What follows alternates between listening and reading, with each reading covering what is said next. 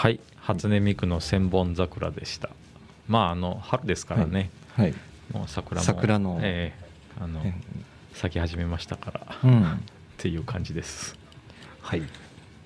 さああのですね2人とも今学校の先生やったりとかしてるじゃないですか、はい。それこそ昨日審査員さんやられたとかって言ってて、はい、で僕もえっ、とね2月の終わりぐらいに、うん。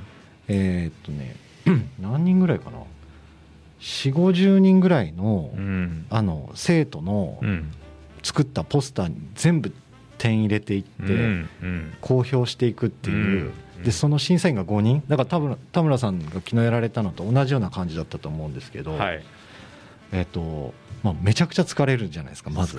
審査って。すごいよね、すごい疲れる。なんか、うん自分が作った時とは別の疲れ方するというかううん、エネルギーも感じるし、うんだからそれ自分が思ったことを乗っけて話さないといけないとか、うんで点をつけて、うん。で一番最下位の子とかもすっごいかわいそうだし、だからといってなんかねあのつけないわけにもいかないしみたいなので、うんでえっとまあちょっとあの点数を5人でつけた時に、うん僕がすごいいいなと思った生徒さんのうん作品をうん。別の先生はうん。僕よりね60点ぐらい低く点数つけてたんですよ。あー。100点中。うん。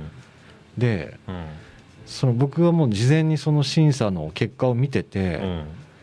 いやこれ生徒迷うんじゃないかなと思うん。って、であの、まあ、それぞれの評価点うん。みたいなのを、うん。まあ人のことを評価するんだったら、うんまず一回どこを評価したかをうん。宣言してからうん。点数つを発表しましょうっていう提案をして、で皆さんにそれぞれ言ってもらったんですけど、うん。まあ全然違ってたんですよね、僕と。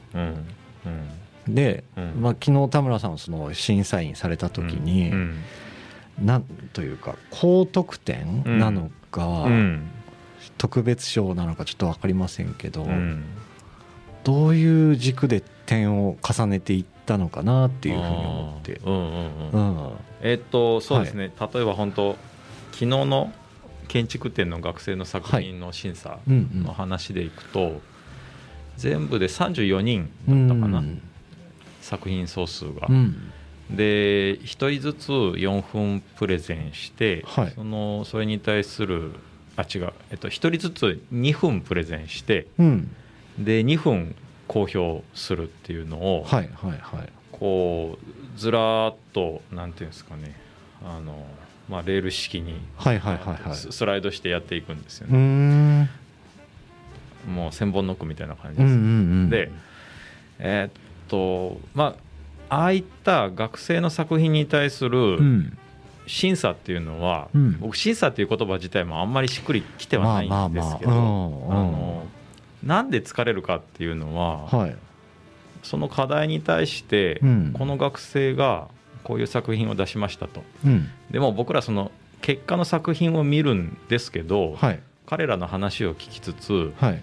その課題を初めて読んだ時の学生の脳うんうんうん。から一回プロセスをおさらいするんですよ、あのはいはいはいはい僕らがね想想像して。どういうロジックで作っていったかっていう。そうそうそう。うん。だから彼らの思考回路を一回ゼロからここに至るまでをうん。こう想像していくとあの当然僕らは思考ロジック出来上がってるから、はい。それに当てはめてあなんかこの辺からずれてるとか、根本的にずれてるとか、うん。最終形にする一歩手前でちょっとずれてるっていうのが分かるんですよね。でそのずれ方が後半であればあるほどうん。高得点にはなるんですよ。ほでそもそもが違ってくると、うん。まあ、もう結果ももちろん全く違うものになるから、どうしても点数は下がっていくうんですけど、うんうんそれはあの審査の得点をつける時の僕らの基準ですよね。うんうんでうんうんうん。ただねここ最近思ったのは、はい。ひょっとしたらこの子たちってうん。僕らが理解できないぐらい天才だったらどうするっていうことを、うん。まあ可能性ゼロじゃないから、はいその自分のロジックにうん。プロセスに当てはまらないから点数低くつけるのはどうなんだろうっていうのはねねちょっと考えるようになって。そうっすよね、うん、その、うん。まあ、さっきあのうん。岡崎君が他の先生とつけた点数が60点違ったっていうのは、ね多分ね何が違うかというと寛容性が違ってると思っててその学生が考えた思考プロセスで、うんどの時点でずれたかっていうところのずれ、でずれたところが悪いと評価してしまったら、うん。きっと点数低いんだけど、そのずれたところが僕らが理解する以上のものはい。をこう超越してるんだったら、うんこれはあの寛容にまず捉えないと僕らが理解しえないので、まず寛容に捉えて、これひょっとして未来作るものなのかもしれないって思うと、当然高得点にはなるんですよ。いやわかる。あのそうね。僕らより才能がある子たちっていうことを大前提にするとうん。それも可能性としてはもちろんあるからあいくらその審査の段階で僕らが持ってる思考ロジックからずれたとてうん。決してその低い点数つけるべきではないなっていうことを最近思ってますね。いやそうですよね、うん。なんかね僕もあの嫌われたくないから低い点数つけないとかじゃないんですよ、うんうんうんあと熱みたいなのって出てくるじゃないですか、うん。うん。その作られたものから、であこれ何回ぐらい迷ったかなとかっていうのもやっぱ普段手動かしてるからなんとなく見えちゃうんですよね、そこで結構評価したりしたんですけど、まあその他の審査員でさっき言ったその60点ぐらい僕と差が開きがあった人のうん。最高得点が55点だったんですよ。あで最低が30点ぐらい。あうんそれだったらうん。100点から75点の間でつけろやって思ったりしたんですよ。ああ分かる、うん。うん。でも多分そっちの方がうん。今はいいんですよね。ね、なんかその、えっと、基準になるポイントが、うん。その方今60ぐらいの方なんですけど、うんうん。ぐらいだと思うんですけど、うん。いや、えっと、そこの、ね、教科書に当てはめるんだったら、うん。そうかもしれないですけど、うんなんかねその今の時代とか、まあ、もちろん僕らが受けた影響と今の子って20年ぐらい差があるわけでしょう、うんもう生まれた時から全部 w i f i つながっててみたいな、うんだからね多分絶対そこだけの評価でうん。人の点数つけちゃダメだなと思って、そうそうそう。あむしろ僕らの考えが古いっていうことを前提に置いておかないと、うんうんうん。いい評価が絶対できないので。そうですよねあの、まあ、分かりやすい間違いとか初歩的なミスっていうのは当然分かるので、うん。それはきあの審査としてうん。減点にはもちろんなるんですけど、そうじゃない部分うん。あなんか、うまあ、今回ですねその、うん。とにかく建築展2022年うで、ん。あのまあ、最優秀1点と優秀賞2点と、うんあとあの、まあ、クリティック賞という審査員賞が5点と5点。うん。あったんですけど、あのまあ、僕が田村賞個人として与えたのは、うん。建物とうん。建物の隙間うん。都市にある、うん。まあ、商店ここの商店街でもいっぱいあるんですが、この隙間に着目して、うん。で実はこの隙間が、うん。あーなんだろうな。建築ってすごく科学の分野でも明るい方を向いてるカテゴリーではあるので、うん。作る方ですからね、あるので、えーそれを大前提として建築界っていうのはあるんですけど、はい。そその学生が出してきたのは例えばそのビルの隙間に入っていくと、要は都市の裏側みたいなイメージがあるでしょ、うんでなんかちょっとこうなんだろうな、まあ、例えば恋人と入ってキスをするとか、うあー表ではできないことができるみたいな、うん。要は陰な部分でもあるんですよね、はいはいはい。あのスペースって。うん。で後ろめたいことができるスペースという前提で、うん。えーそれを肯定してるんですよ。はい。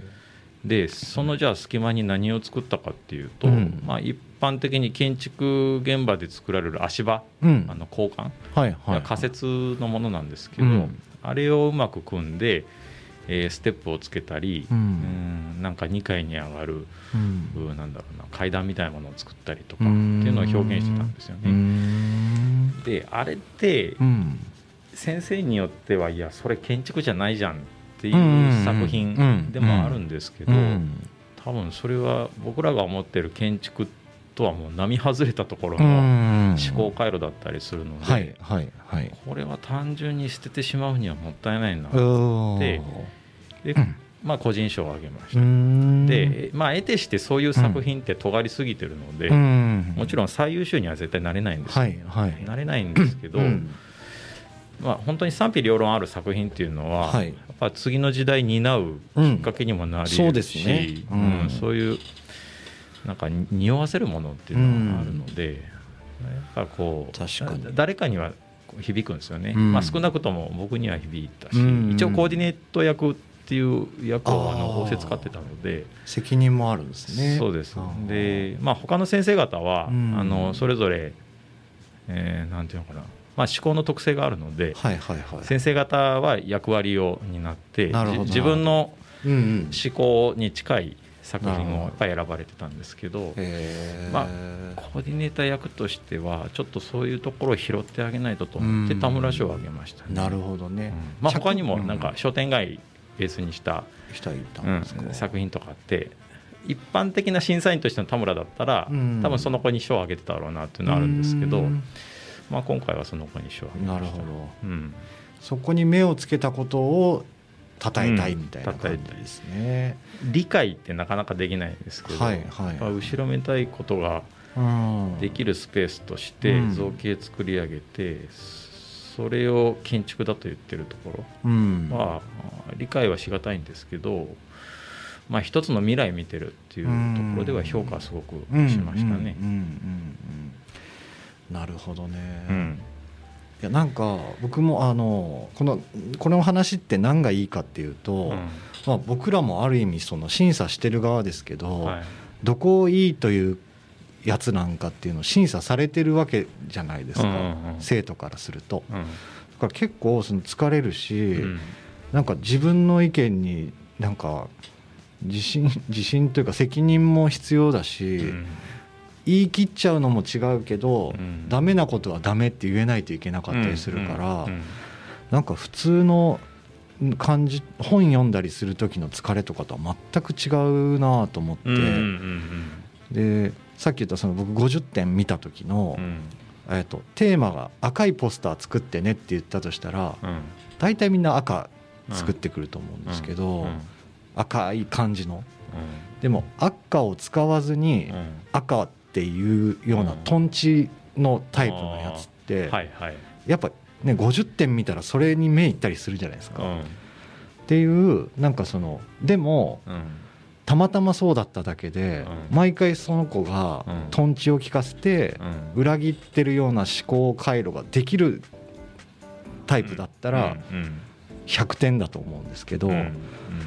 その周りのことを考えて出したんだったら減点みたいな感じになるから、うん、なんか簡単につけれないんですよね。みたいなこと考えるとマジで審査終わった後本当体重2 3キロ減るぐらい カロリー使ってるような感じして。うん、結構大変だなと思って、で僕今のその JAGDA っていう日本グラフィックデザイン協会とか入ってて、うん。えーと、39歳以下のグラフィックデザイナーで、えー、と今後期待ができる新人の、えー、と10点ぐらいの、えー、と平均点を見て新人賞が日本全国から3人選ばれるんですよ。であのねちょ悲しいんですけど、半分ぐらいちょっとそのデザインの良さが理解できなかったりしてなんで？と思ったりするんですよね。でそれがすっごい悲しくて、何回もその作品見るんですけど、やっぱ分かんないんですよ。これ審査員の人たちは僕より上の人とかもいるんですけど、うん、なんかそこに可能性をちゃんと感じてるのかなと思って、あのそうですね。僕もよくあるのはその、うん、まあある建築コンテストがあって、うん、これもう絶対入賞するみたいな、はい、自信作があるとするでしょ。う、うん、で出しても、なんかね全く違う、まあ、箸にも棒にもかからない結果になって、うん、で上がってるものが絶対自分よりいいか、うん。いいいとは思わないっていうことが結構あったりするんですけどまあ審査員の好みだったり、はたまた結局そのコンテストの政治力みたいなものが影であったりっていうのはかもしれないですね、うん、ゼロではないのでなんかそういうところを感じたりはするですね。でえっとねあ今回もダメだったっていうただ落胆するんじゃなくて、うんうん、結構ポジティブに考えてそうですよね。あの本当にね横着い考えなんですけど、うんうんうんうん俺の方が審査員より優れてるって思うようにしてます。えー、すご あのなるほど。それぐらい自信持ってなんかエントリーしないと。まあそっか。だからあなんか絶対この入賞したプロジェクトってなんかうちのよりなんかそんな優れてると思わないけどなっていう時はもう純粋にそう思ってますね。確かに時代とか運とかその周りの状況とかもいろいろありますもんね、ね、条件の中で。まあよく、あの本当紙一重っていうのは本当その通りで。うん。まあ、例えばそのコンテストのテーマがある、でそこに審査員の思考ロジックが掛け合わされる、でその両方に沿ったプロジェクトが評価される。っていうところが方程式としてあるんですけど、どう考えてもそれはまってるにあの上がらないっていう部分があったりすると、まあ思いたくはないけど闇の力があると思って。そういう時って荒れるんですか？クソみたいなないですか？しょうもねコンテストだなって思うようにしてます。めちゃくちゃ強気やん、うん、でも来年その次の年出したりとかするんですか？もう出さないみたいなあ出さないですね。で逆に、うん、そのコンテストよりももっと上のコンテストにエントリーして、ね、そこで受賞してやろうと。あなるほどだからまあ、僕らはここで入賞したけど、うん、まあ、ここでは評価得られないっていう、うん、あのなんだろうな戒める、うん、このなるほどなるほど。コンテスト。なんかちょっと闇の力を感じた時に、戒めてやるぐらいの気持ちでいますね。そっか、はい。まあ、そういうなんかリベンジみたいなんていうか。そうです、うん、もうカウンターを直接的ではないんですけどね。ああいいですねなんか。確かに。そういう考え方は必要だな。いや僕結構ね落ち込むんですよシンプルに。まあ、コンテストってダメだったってなると、はいはい、人間否定されたような気分にもなるわけじゃないですか、はいはい、いやわかりますよ、うん、僕もまあ実際そうでした。ね、うん、だけどなんかそうじゃないって思い込むみたいなのは一つ一つ、うん、なんかねあの解決策じゃないですけど、うん、なりそうですね。うん、あだから、まあ落ちたからといって落胆せずに、もっとその上のコンテスト規模が大きい。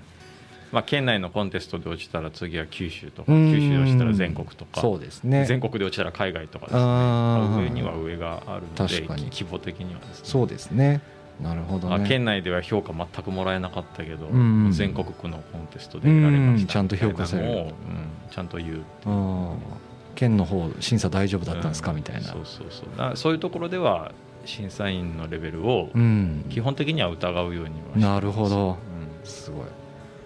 いい話聞きました。すごい、うん、すごいそんなこと言ったらもうなんかバカな自信かと思われるかもしれないですけどちょっとねこれ自分のメンタル保つためにもあるので、うんうんうん、そうですね。ちょっと無理して煽ってるとこはないとですね、はい、っていうのはね結構心がけてます、なるほど。いやそれちょっとやろう僕も、うん、そうです。もう強気で自分のセンス感性は間違ってないっていうのは根底にないと、うん。ね、コンテストとか出せないですよ。確かに。もう風崎君はね、大丈夫。うん、大丈夫です大丈夫全部デザインかっこいい。あ本当ですか？